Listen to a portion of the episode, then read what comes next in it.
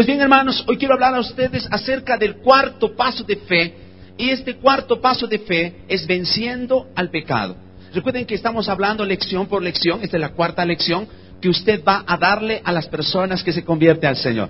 Hasta ahora usted está capacitado para poder manifestar, dar las lecciones a los nuevos convertidos. Entonces, este es el cuarto paso de fe de nuestro material de consolidación. Si usted no tiene todavía su material, también lo puede encontrar al final, allá en las mesas que están al fondo. Pues bien, hermanos, este cuarto paso de fe no solo es para los nuevos creyentes. Este cuarto paso de fe es una actitud que debemos tener todos nosotros durante el resto de nuestra vida cristiana.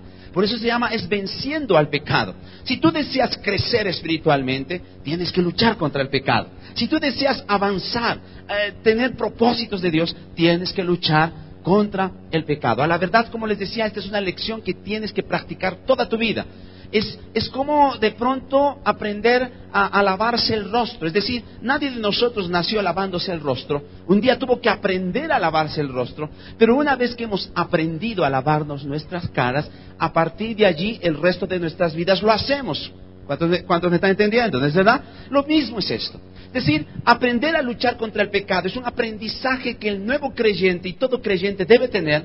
Y una vez que nosotros aprendamos a luchar, tenemos que luchar todo el resto de nuestra vida cristiana, porque el pecado siempre estará a la puerta, porque el pecado siempre estará allí para lograr que nuestras vidas sean destruidas. Quizás una de las mayores luchas que el cristiano tiene que enfrentar día tras día es su lucha contra el pecado. Entonces, preguntémonos, ¿qué es el pecado? Si hablamos de pecado, que el pecado tenemos que luchar contra ello, ¿qué es el pecado? hay algunos conceptos etimológicos que vienen de la, palabra griega incluso, que básicamente significa, por ejemplo, errar en el blanco. Es decir, cuando cogían una flecha y disparaban al punto central y erraban, a eso le llamaban pecado, básicamente. Pero en realidad, el pecado es toda intención y toda actitud contraria a los principios de Dios establecidas en su palabra.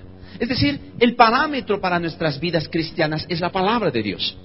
Toda intención y toda actitud contraria a los puntos establecidos por Dios en su palabra, nosotros le llamamos pecado.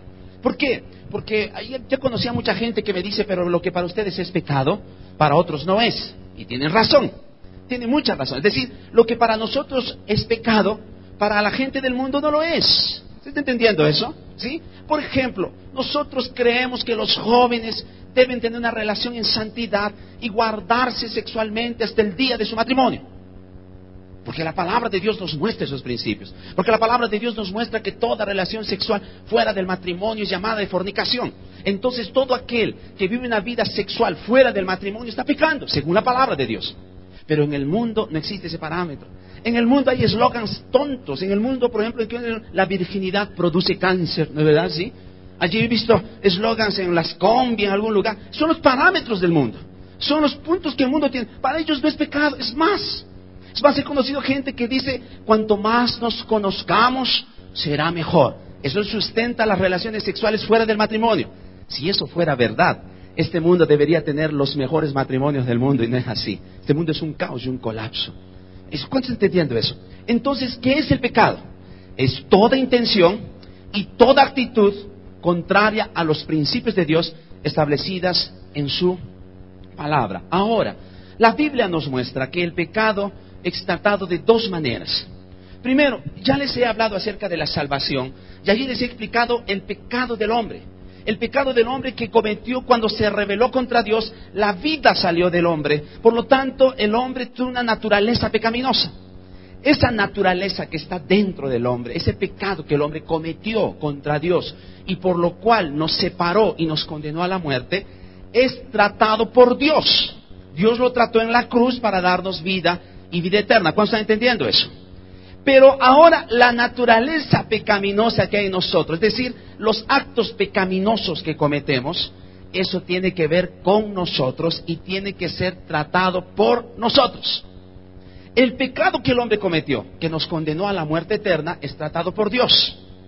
Y los pecados que nosotros cometemos, tienen que ser tratados por nosotros. ¿Cuántos están entendiendo esto? Por lo tanto, todo pecado comprende estos dos aspectos. Ahora, cuando nosotros cometemos pecados, caemos en pecados, actitudes pecaminosas, todavía atentamos contra dos personas. Primero contra Dios y contra las personas. Por lo tanto, debemos tratar el pecado de esa manera. Uno, si hemos pecado contra Dios, tenemos que pedir perdón a Dios. Y si hemos afectado a algunas personas, tenemos que arreglar también con esas personas. Por lo tanto, quiero en este momento tratar de que, qué actitudes nosotros debemos tener con el pecado. O sea, qué actitudes nosotros debemos tener frente a esto. Hemos entendido que el pecado, ¿qué es? Es toda intención y toda actitud contra los principios de Dios establecidos en su palabra. ¿Cuánto está entendiendo? Es decir, la palabra de Dios es el parámetro de una vida de santidad. No son los parámetros de este mundo. Este mundo tiene un montón de parámetros absurdos. ¿Me entiendes? No vivimos bajo los parámetros de este mundo. Es por eso que hay gente que nos dice, pero ¿por qué no podemos hacer esto? En el mundo lo hace. Como cristianos vivimos bajo la palabra de Dios porque creemos que es lo mejor. ¿Cuántos dicen amén a eso? Nunca te arrepentirás de vivir bajo los principios de nuestro Dios. Los principios de nuestro Dios siempre traerán resultados positivos a nuestra vida. vivir como el mundo quiere que vivamos siempre será catastrófico. Si quieres vivir como el mundo vive, vive, pero asume tus consecuencias. Nosotros hemos decidido vivir y servir al Señor. Josué un día dijo así, yo y mi casa, ¿qué? Serviremos al Señor. Esta es una decisión. Esta es una iglesia bendita porque decidió vivir bajo los principios del Señor en su palabra. ¿Cuántos dicen amén a eso? ¿Qué actitudes debemos tener con el pecado? Primera actitud, debemos asumir nuestra verdadera posición. Les voy a explicar un poco de eso. Mira, tú tienes que entender lo siguiente. Vamos a abrir Hechos 10:43. Vamos allí los hermanos de sonido. El libro de Hechos, capítulo 10, verso 43.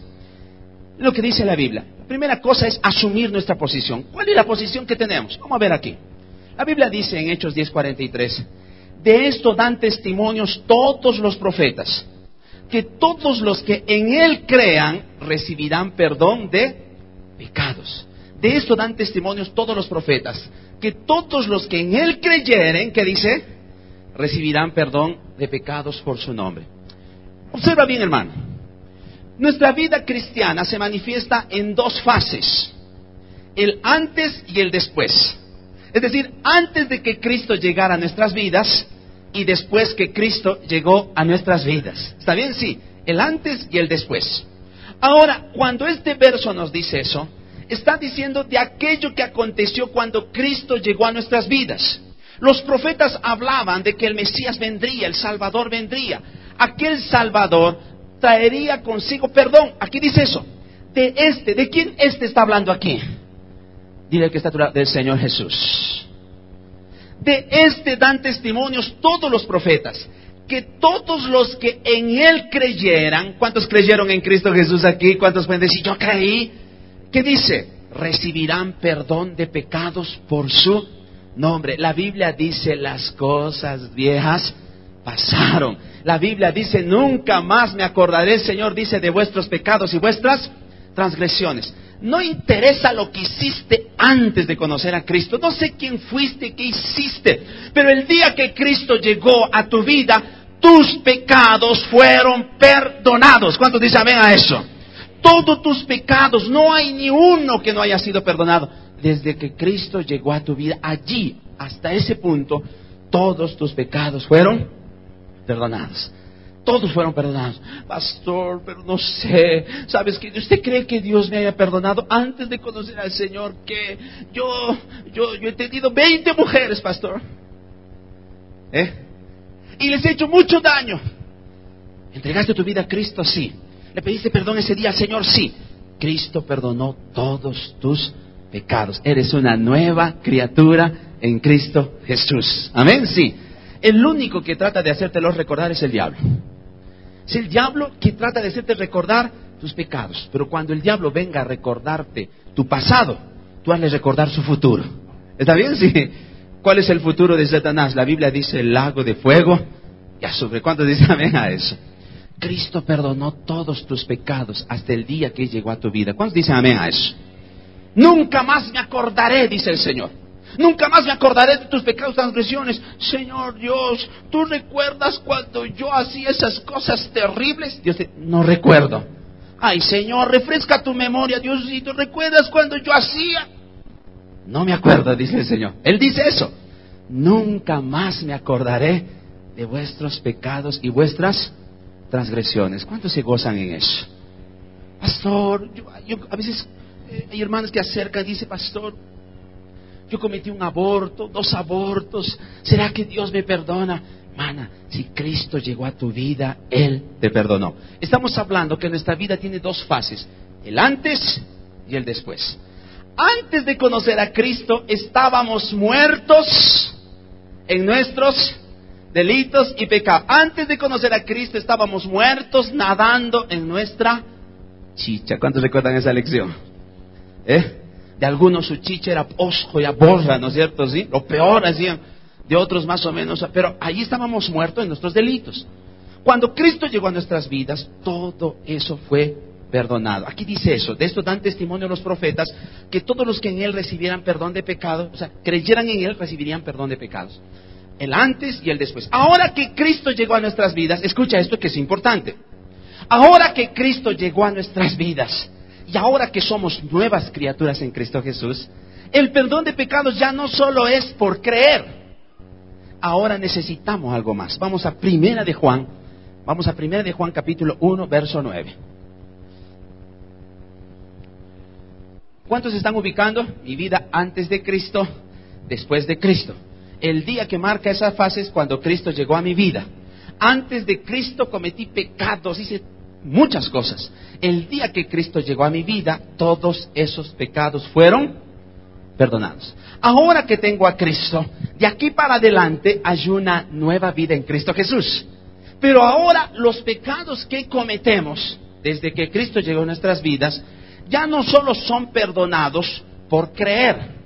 Ahora necesitamos hacer algo. ¿Qué necesitamos hacer? Caminar de rodillas hasta el cerro Pichucuchu, caminar calapata por no sé, entre espinos. ¿Qué tenemos que hacer? ¿Qué tenemos que hacer? Mira lo que dice la Biblia. Primera de Juan 1.9. Si confesamos nuestros pecados, ¿qué dice? Él es fiel y justo para perdonar nuestros pecados y limpiarnos de toda maldad. Wow. Él es fiel y justo para perdonarnos de toda maldad. Es decir, hasta antes de Cristo, todos los pecados que tuvimos cuando Cristo llegó a nuestras vidas y creímos en Él, Él nos perdonó. A partir de ahora, todo pecado que cometamos, necesitamos que confesar. Esa palabra confesar no solo es declarar el pecado. Esa, esa palabra confesar tiene que ver con tratar con el pecado. Tiene que ver con enfrentar el pecado. Eh, noten lo que dice Proverbios 28, 13. Proverbios 28, 13 ya nos habla un poco de eso que tenemos que hacer. ¿Qué dice 28, 13 de Proverbios? El que oculta sus pecados no prosperará. Wow. Pero el que las confiesa y se aparta de ellos alcanzará misericordia. El que encubre sus pecados no prosperará, mas el que los confiesa y se aparta, dile que está a tu lado, confesarse y apartarse interesante esto que está diciendo aquí la palabra. Es decir, esa palabra confesar no solo tiene que ver con declarar lo que hice. Nosotros hemos entendido mal lo que es la cuestión de la confesión. ¿No es verdad? Sí, en nuestra vida pasada la religión nos enseñó que teníamos que ir a alguien a confesar. Ese alguien escuchaba tus pecados y en base a tus pecados te decía lo que tenías que hacer. Si eso existiera ahora sería una locura el pastor escuchando la confesión de tres mil hermanos. ¿No es verdad? Sí. No, la Biblia dice, si confesamos nuestros pecados, ¿a quién? Él es fiel y ¿qué dice? Justo para perdonar nuestros pecados y limpiarnos de toda maldad. Dile al que está a tu lado, debemos confesar a Dios nuestros pecados. No es ante hombre, es ante Dios. ¿Cuántos estamos entendiendo eso? Pero esa palabra confesar tiene que ver con tratar el pecado.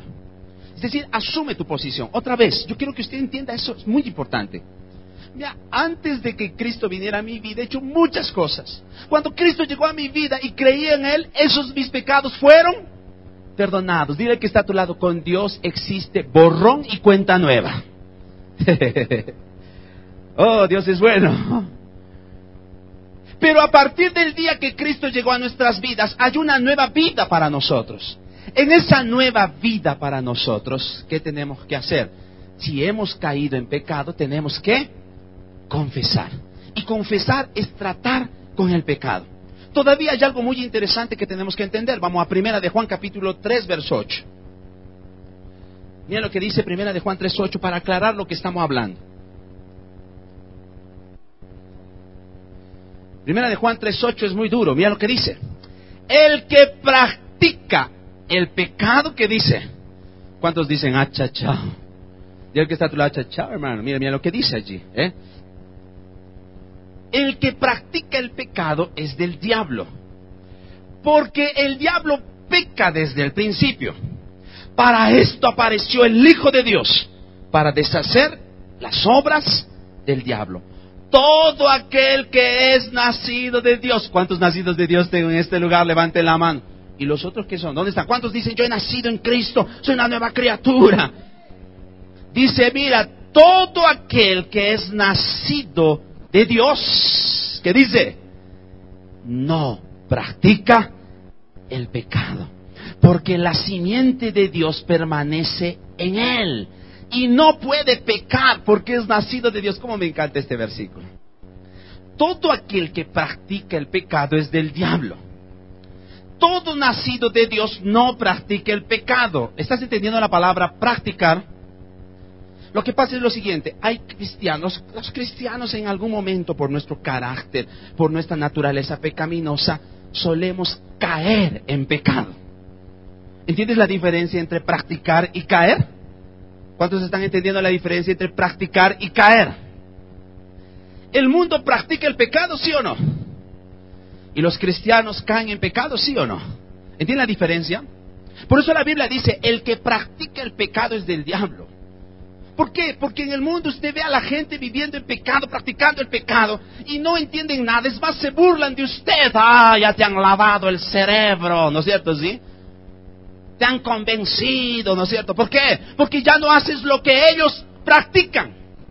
Ellos practican eso, viven en eso, y tú que saliste de eso, ahora eres un alienado, un religioso, un zanahoria, un cura, un lavado del cerebro, de todo. Un sagra todavía nos dicen a nosotros. Pero ¿qué acontece con algunos cristianos? Algunos cristianos que descuidan su vida cristiana, son tentados, caen en pecado. Pero mira lo que dice, el que es nacido de Dios no practica el pecado. Dile al que está a tu lado, el que es nacido de Dios no practica el pecado. Porque Dios está en él, dile. Mira lo que dice aquí. Y no puede pecar. A mí me da pena los cristianos que se van al mundo. Me entristece. Porque se van así, ah, me voy de la iglesia, otra vez voy a a mi vida pasada. Y ya no son felices. ¿Sabes por qué?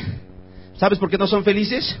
comienzan a practicar el pecado, pero ya no va con ellos, porque ellos son nuevas criaturas. Dile al que está a tu lado, hermano, te tengo una mala noticia. No sé si es buena para ti, dile, estamos malogrados para el mundo. ¿Cuántos ya pasaron por esa experiencia? Otra vez se fueron al mundo y ya no es lo mismo, no sé qué pasa. Antes me causaba felicidad, ahora hay algo dentro de mí que me dice, no, no está bien, ya ni duermo tranquilo. ¿No es cierto, sí? Los hijos de Dios tarde o temprano siempre volverán a los pies del Señor Jesús. Porque ya no son del mundo, del diablo, ahora son de Dios. ¿Cuánto está entendiendo eso? Por eso dice, no puede pecar. Podrá pecar por un tiempito, después tendrá que volverse a Dios. ¿Cuánto están entendiendo eso? ¿Cuántos dicen eso? porque es nacido de Dios. Yo reconozco gente, hermanos, que se alejó por un tiempo del Señor. Comenzó a vivir una vida de pecado, pero no aguantó mucho tiempo. ¿Sabes por qué no son felices? Porque la naturaleza de Dios está en ellos y nunca más tendrán paz en lo que hacen. Así que por eso no, no serán felices y también porque el diablo tampoco los quiere. Ya el diablo ya no los quiere allá en el mundo. Imagínense, el diablo allí no está feliz con esa gente, porque cualquier rato también lo van a abandonar al diablo. que es verdad. Eso es cierto. Tarde o temprano vendrá a los pies del Señor. Por lo tanto, hermanos, aquí este verso nos está explicando lo que acontece con nosotros. Somos renacidos de Dios, ya no podemos pecar. Caemos en pecado, sí, muchas veces, pero nos volveremos a Dios porque Dios hablará con nosotros y pronto estaremos en los caminos del Señor. ¿Cuántos dicen amén a eso? Pero, pastor, yo conozco a un hermano que ya cinco, diez años lo conozco, está practicando el pecado. Ahí viene el punto interesante. Siempre le he dicho a la iglesia, ninguno de nosotros puede juzgarnos entre nosotros si nos hemos convertido realmente o no. ¿Está bien o no? Nadie puede decir por nuestros hechos, ah, aquel hermanito yo creo que no es hijo de Dios, ese es un infiltrado. Yo no puedo decir eso. Pero sí podría sospechar. ¿Cómo sospecho de alguien que realmente se habrá convertido o no? Cuando alguien practica el pecado año tras año y no pasa nada. Entonces yo puedo decir, probablemente, nunca se convirtió. ¿Cuántos están entendiendo eso? Porque la Biblia es enfática, el que es renacido de nuevo no puede sobrevivir mucho tiempo practicando el pecado. ¿Cuántos están entendiendo eso? ¿Cuántos están entendiendo eso? Dígame. Es, es tremenda la palabra de Dios. Si tú conoces a alguien que está practicando el pecado y no pasa nada, entonces tienes que orar para que Dios toque el corazón de ese hombre o esa mujer y se convierta al Señor. Porque probablemente no se convirtió. Pero una cosa es enfáticamente decir nunca se convirtió. Nunca caigamos en eso. ¿Estamos de acuerdo? Sí. Solo Dios que sabe. Ahora, eh, ¿qué pasa cuando hemos pecado, pastor? Hemos caído en pecado. Entonces la Biblia dice, si confesares tu pecado, Él es fiel y justo para qué? Para perdonar y librarnos de toda maldad. Confesar no solo es decir he pecado. Confesar es dar un giro de 180 grados. ¿Qué es un giro de 180 grados? Algunos creen que es, es, así. Algunos, el pecado está aquí, cometió un pecado y el que se arrepiente y confiesa debe dar un giro de 180. 180 es así. Dios es contrario a lo que estaba haciendo. Pero algunos hacen así. Señor, perdóname. Diosito lindo, voy a ir, voy a tener una vida diferente. Eh, sí, sí, sí, sí. Dan un giro de 360 grados. Dile que está a tu lado, arrepentirse y confesar es ir en sentido contrario a lo que estaba haciendo. ¿Cuántos dicen a eso? Pero cuando nosotros acudimos a Dios y pedimos perdón, mira lo que dice la Biblia, es maravilloso. Vamos a primera de Juan capítulo 2 verso 1. ¿Qué dice primera de Juan capítulo 2 verso 1? Hijitos míos, mira cómo el apóstol nos trata, hijitos míos. Estas cosas os escribo para que no pequéis. Dile que está a tu lado, el Señor quiere que no pequemos. ¿Sabían o no? ¿Cuántos dicen amén a eso? Dios quiere que no pequemos, que vivamos una vida de santidad. Pero mira lo que dice, hijitos míos, estas cosas os escribo para que no pequéis. Y si alguno hubiere pecado, alguno hubiere fallado, alguno hubiera debilitado su fe, alguno fue tentado, alguno no resistió, alguno cayó, ¿qué dice la Biblia? Si alguno de ustedes hubiera pecado, ¿qué dice? Abogado tenemos para con el Padre. ¿Quién? A Jesucristo el justo. ¡Wow! Su sangre nos limpia de todo pecado. La palabra de Dios dice eso. Por eso no hay condenación para los hijos de Dios. No hay condenación. El diablo nos acusa, pero un día será echado al lago de fuego. No hay condenación. Porque nos hemos arrepentido y nos hemos vuelto delante del Señor. ¿Cuántos dicen amén? Porque eso dice la palabra. Tenemos un abogado que es Cristo, aquel que intercede por nosotros, a cuya sangre nos limpia de todo pecado cada vez que nos volvemos al Señor. Por eso les digo, no practicamos el pecado. Dile al que está a tu lado, no practicamos el pecado podemos caer en pecado, pero no practicamos el pecado. Ya no, porque somos nuevas criaturas en Cristo Jesús. ¿Cuántos dicen amén a eso? Ya no podemos pecar. ¿Quieres ser feliz? Estate en la iglesia y en los brazos del Señor. ¿Quieres ser infeliz? Anda, vete al mundo.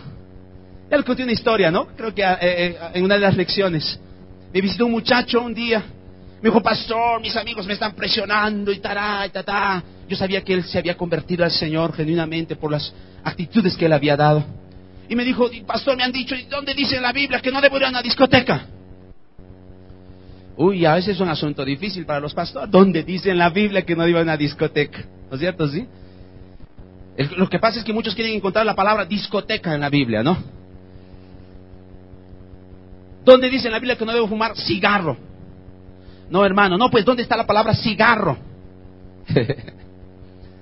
Así que como el muchacho estaba así, yo le dije, ya, ya, ya, si quieres ir a una discoteca, anda a ver.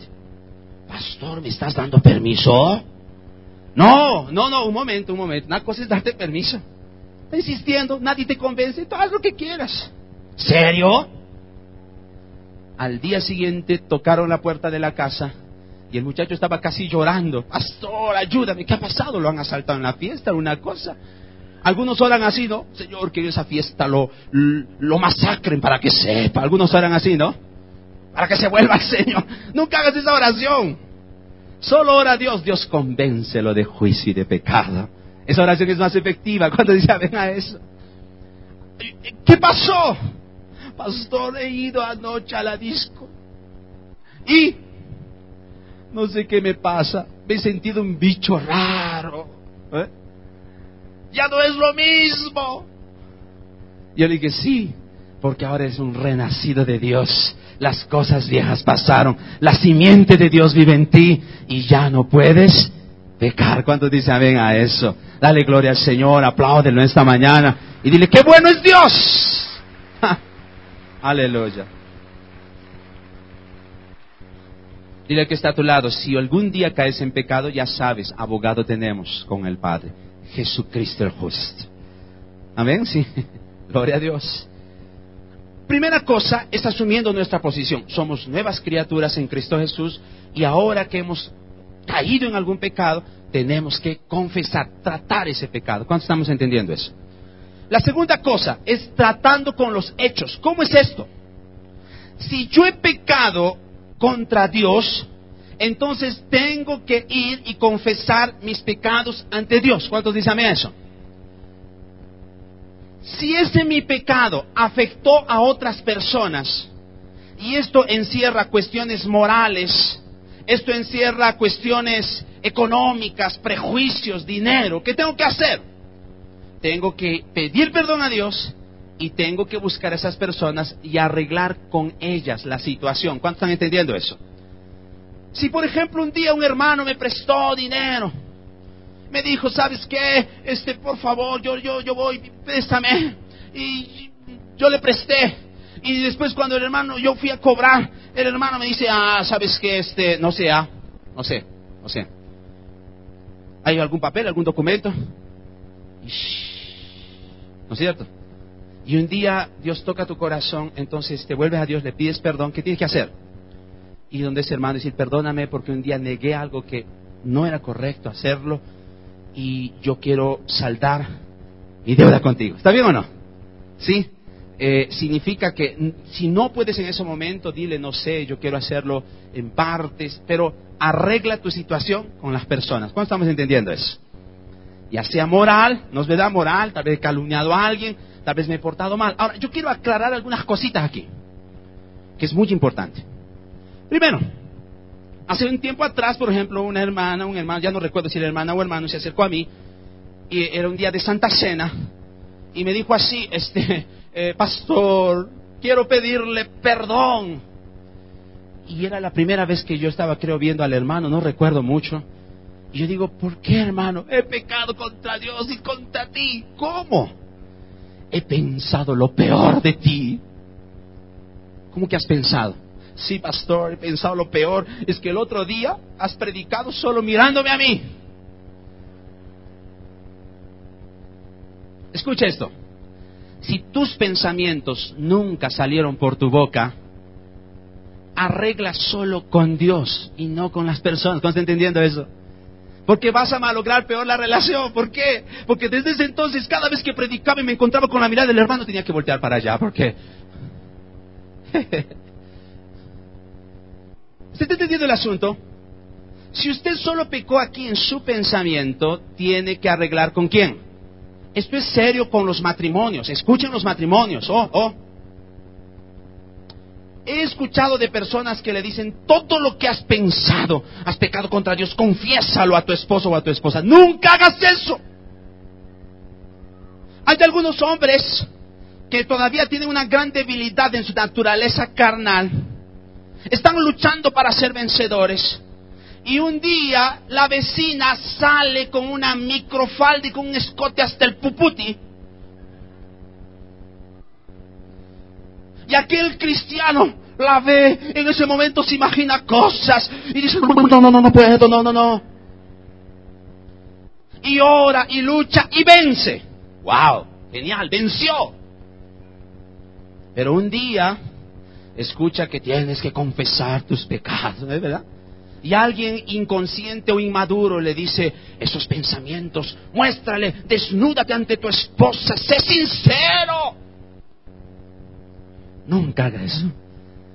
Le pida perdón a Dios y luego va a su esposa, mi amor, sí, yo quería confesarte un grave pecado. Después dice, ¿qué? El otro día, misericordia, nunca haga eso. Porque a partir de allí, la esposa va a comenzar a, mirar mal a la vecina, no va a tener paz. Cada día que salgan a la calle va a estar mirando tus ojos hacia donde está mirando. ¿Cuántos me están entendiendo lo que estamos hablando aquí? Si pensaste lo peor de los pastores y nunca se los dijiste, nunca se los digas. Ve donde Dios y confiésaselo al Señor. Porque en lugar de mejorar una relación vas a deteriorar. ¿Cuántos están entendiendo eso?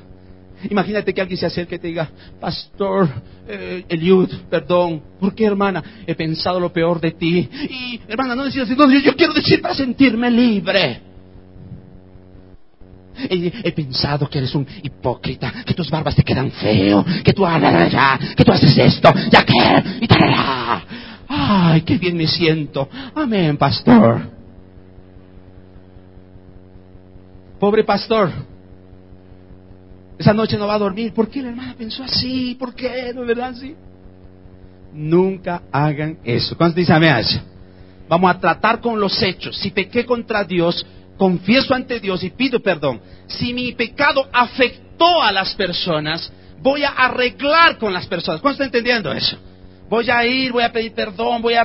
este, eh, lo, que, lo que la Biblia dice con, saqueo. Saqueo dijo, voy a devolver hasta cuatro veces a aquellos que le robé. ¿No es verdad? ¿Sí? Entonces arregla eso. Sin embargo, cada caso es un caso. Y si crees que tienes un caso complicado, busca a tus pastores para que ellos te ayuden a ver cómo tratar ese asunto. ¿Cuánto dicen a eso? Porque hay algunos que dicen así, pastor, eh, lo que pasa es que yo he recordado que he tenido un pecado con quién? Con mi ex. ¿No es cierto? ¿Sí? Y tengo que ir a tratar el asunto. Yo recomiendo que no busquen a los o a las ex. Arregla solo con Dios y ahí quedó. ¿Cuántos dicen eso? ¿Sí? Porque ya he visto algunos arreglando con la ex y su vida se tornó un catastrófico peor ese día. ¿Verdad? Cuidado con el asunto. Entonces, si usted tiene casos complicados, busque a sus pastores y obreros y ellos le van a ayudar. ¿Cuánto dice amén? Gloria a Dios. Vamos a avanzar ahí.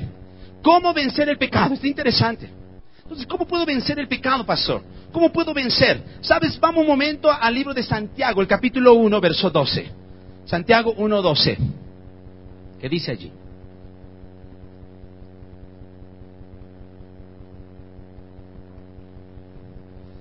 ¿Qué dice? Bienaventurado el varón, está hablando de hombres y mujeres, ¿no? O sea, de hombres y mujeres. Bienaventurado el varón que soporta la tentación. Eso es maravilloso. Doblemente felices aquellos que soportaron toda tentación y vencieron. ¡Wow! ¿Cuántos ya experimentaron victoria sobre el pecado un día en sus vidas? ¿Cuántos pueden decir, ¡wow! Me sentí un oso, ¿Eh? un león.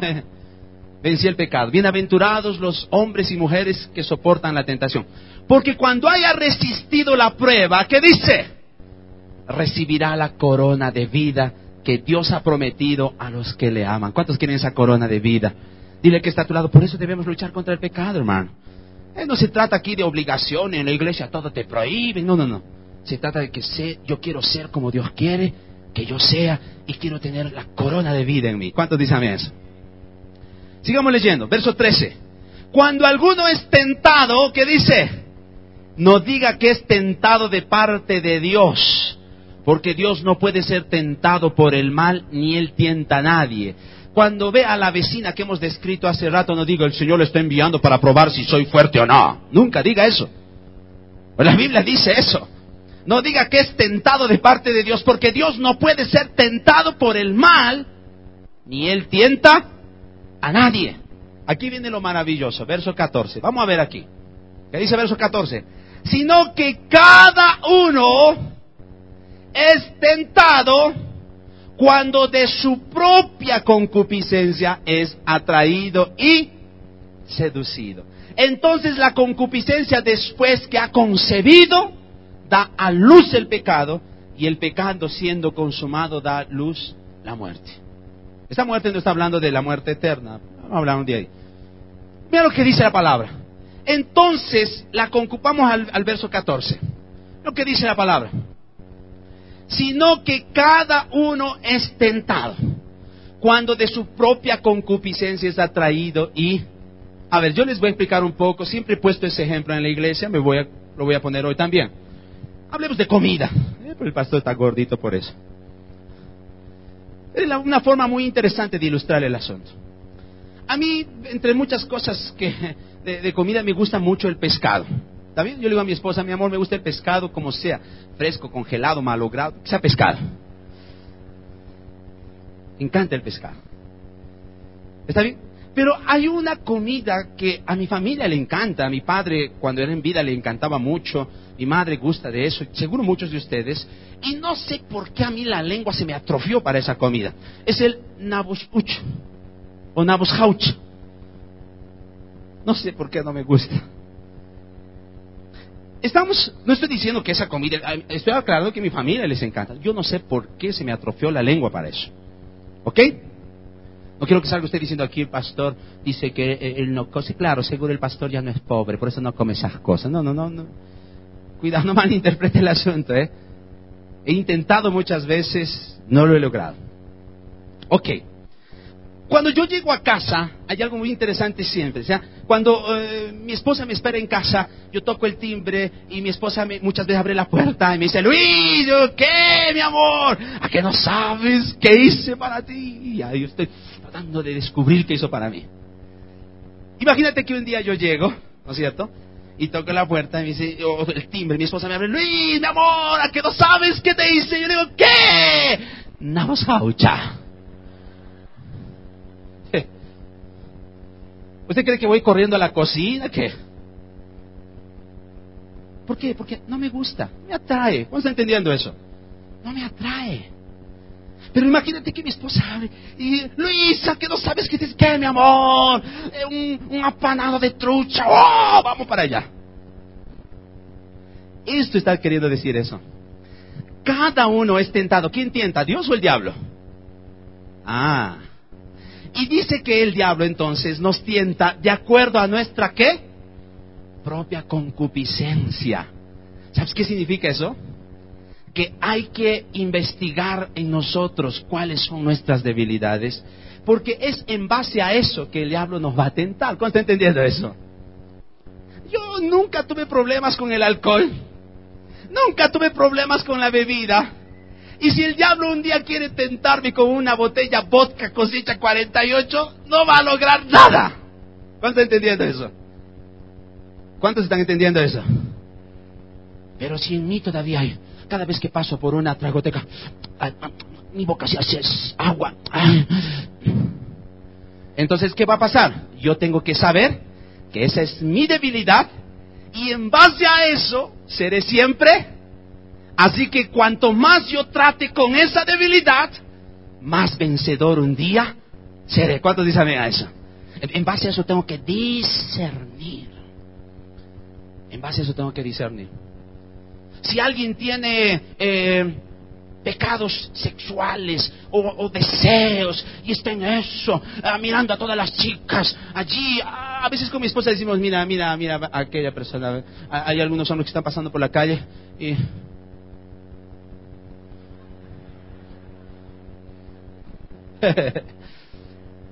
hay cristianos o hay personas que se convierten a la iglesia con esa concupiscencia y están siendo cristianos.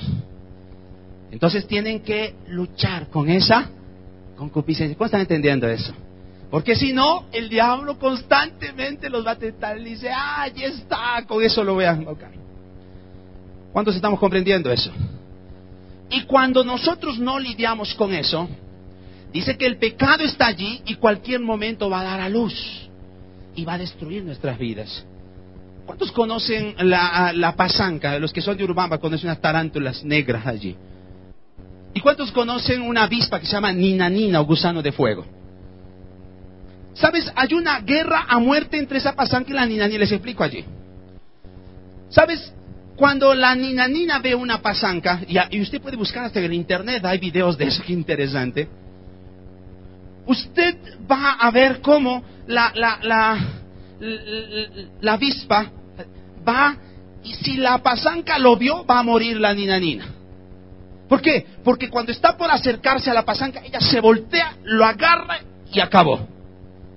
Pero si la tarántula no se da cuenta, viene aquella avispa y le clava el aguijón. Le clava el aguijón. La pasanca comienza a adormecerse y la ninanina comienza a arrastrarla. Seguramente ustedes ya han visto alguna vez una avispa arrastrando una araña. ¿Sabes dónde la está llevando? A su nido. La lleva a su nido y ¿sabes qué hace? Le abre el abdomen y le coloca los huevos. La pasanca no ha muerto. Le coloca los huevos.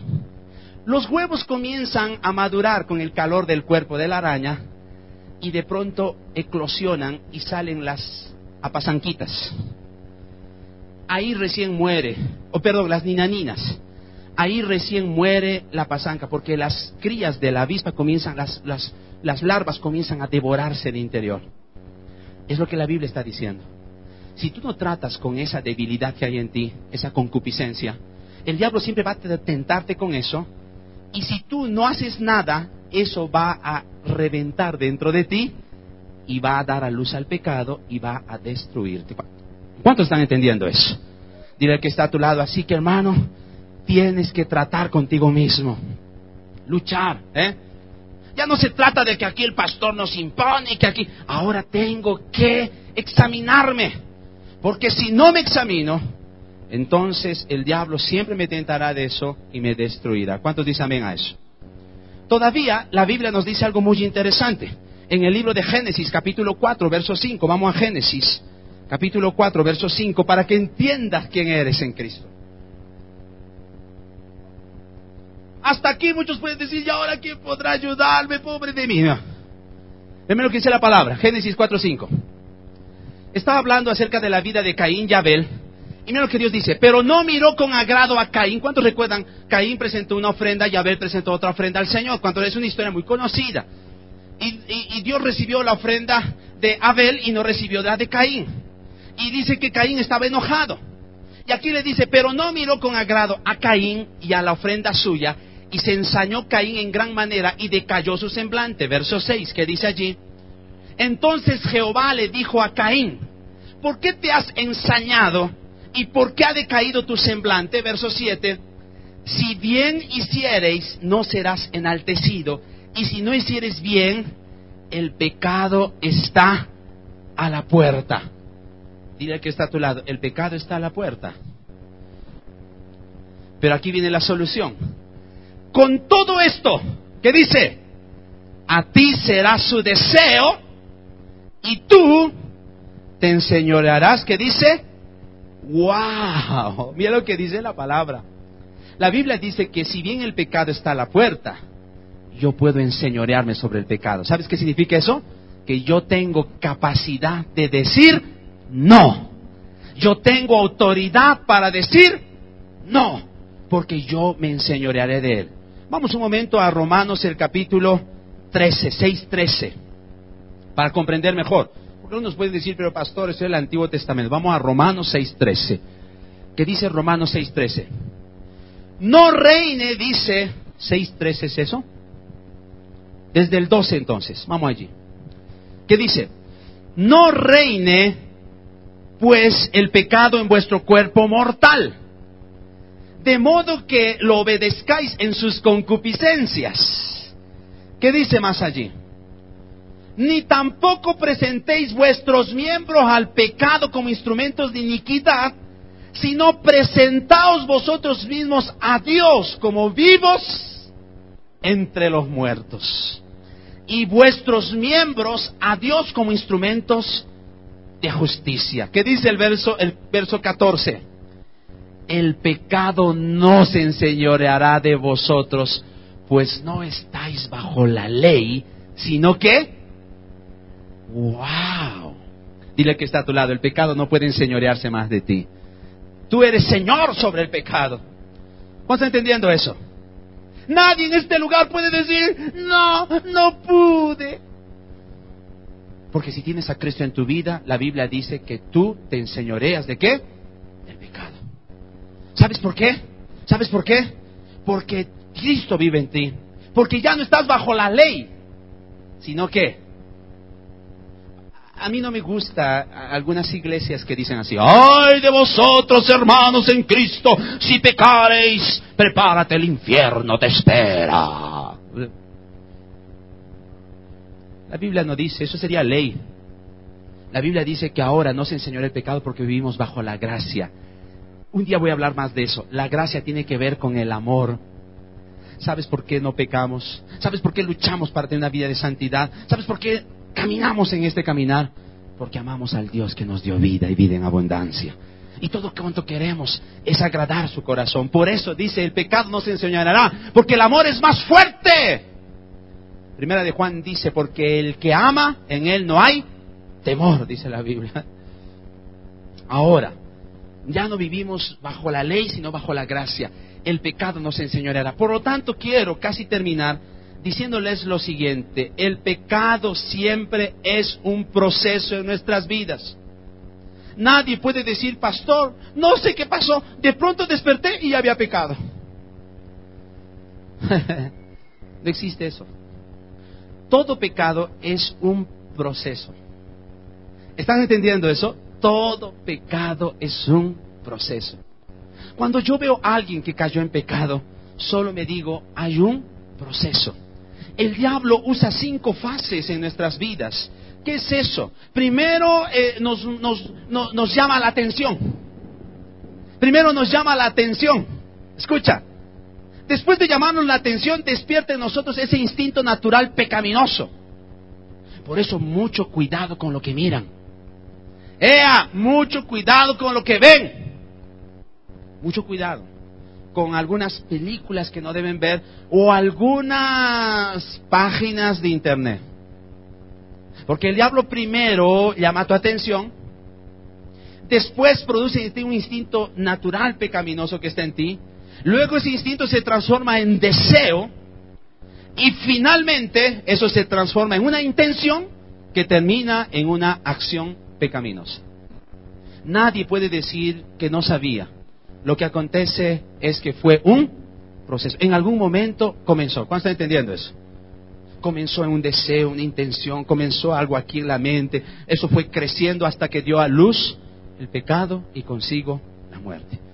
¿Podemos vencer el pecado? Sí. ¿Cómo? Haciendo uso de la autoridad que Dios nos dio. Una de las estrategias que yo les digo a las personas es siempre proyectense a las consecuencias del pecado. Proyectense. Y con eso quiero terminar. Hace tiempo atrás dice que a un muchacho lo cogieron con exceso de velocidad en los Estados Unidos. Eso es una pena fuerte. Pero dice que lo cogían y lo cogían y lo cogían y ya no sabía qué hacer el juez porque siempre que lo cogían él continuaba con eso.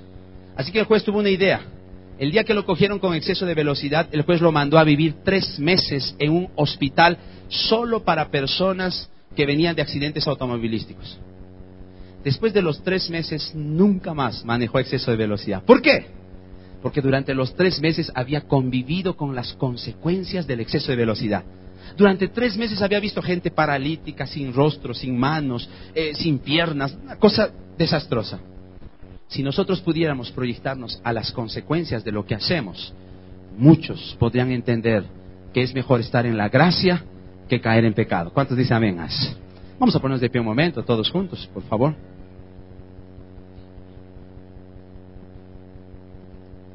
Otra de las formas de luchar contra el pecado es lo que la Biblia dice en Mateo 26, 41.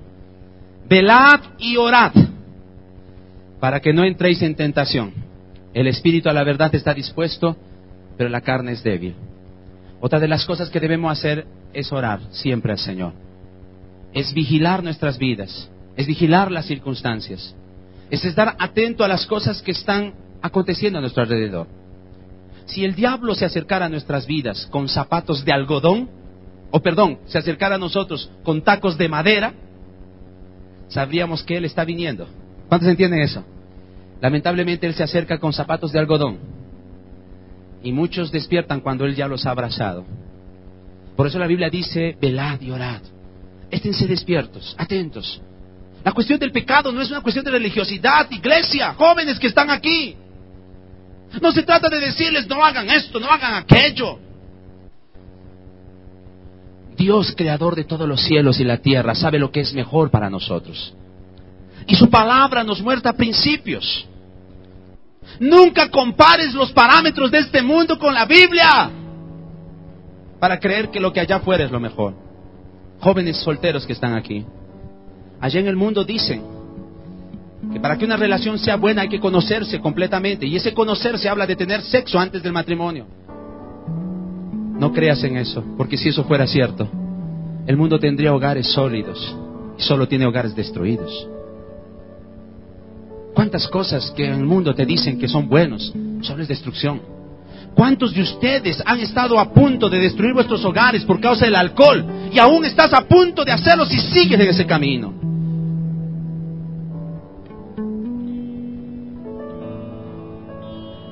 ¿Cuántos están entendiendo esto? No se trata de decir en esta iglesia todo es pecado, pecado, no.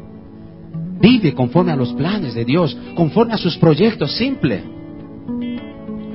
Y estoy hablando solo de esos pecados grandes. Eh, ¿Cuántas cosas son pecado en nuestras vidas? Esposas que están aquí. ¿Quieres una corona de vida? Hay un principio que yo voy a hablar en el curso de matrimonios cuando lo demos a las esposas. Sé que muchas de ustedes están casadas con hombres que parecen animales o bestias, perdonen la palabra. Pero tú quieres la corona de vida, actúa como Dios quiere que actúes. ¿Cómo? Nunca le falte el respeto. Puedes estar muy enojada. No abras la boca para faltar respeto. Porque eso es pecado también. Esposos que están aquí. La Biblia dice, ama a tu esposa como qué? Como al vaso más frágil. Como Cristo amó a la iglesia y se entregó a sí mismo por ella. Si aquí hay algún esposo que está tratando mal a su esposa, está pecando también. Ay, pastor, es que me hace renegar. Me interesa. Usted rinde cuentas delante de Dios. ¿Cuánto dice amén? Hay tantas cosas que son pecado. Pero nosotros tenemos poder sobre el pecado. La Biblia dice eso. Podemos enseñorearnos sobre el pecado. Nadie puede decir, no sé, me llevó a eso. Nadie. Y siempre habrán consecuencias. Dios nos perdona, pero siempre habrán consecuencias. Y esas consecuencias son duras y son tristes. Yo quiero invitarte esta mañana, no solo a ti, sino que enseñes esto a los nuevos creyentes. Luchar contra el pecado no es una religiosidad es la vida del cristiano, es la mejor vida. Por eso el Señor dice, bienaventurado el hombre o la mujer que venció la tentación. ¿Por qué? Porque recibirá una corona de vida. ¿Cuántos quieren esa corona de vida? Entonces dile a Dios, yo quiero vencer, Señor. Tú conoces mi corazón, mi mente, mis pensamientos. Ayúdame. Vamos a inclinar nuestros rostros un momento. Todos juntos allí, por favor.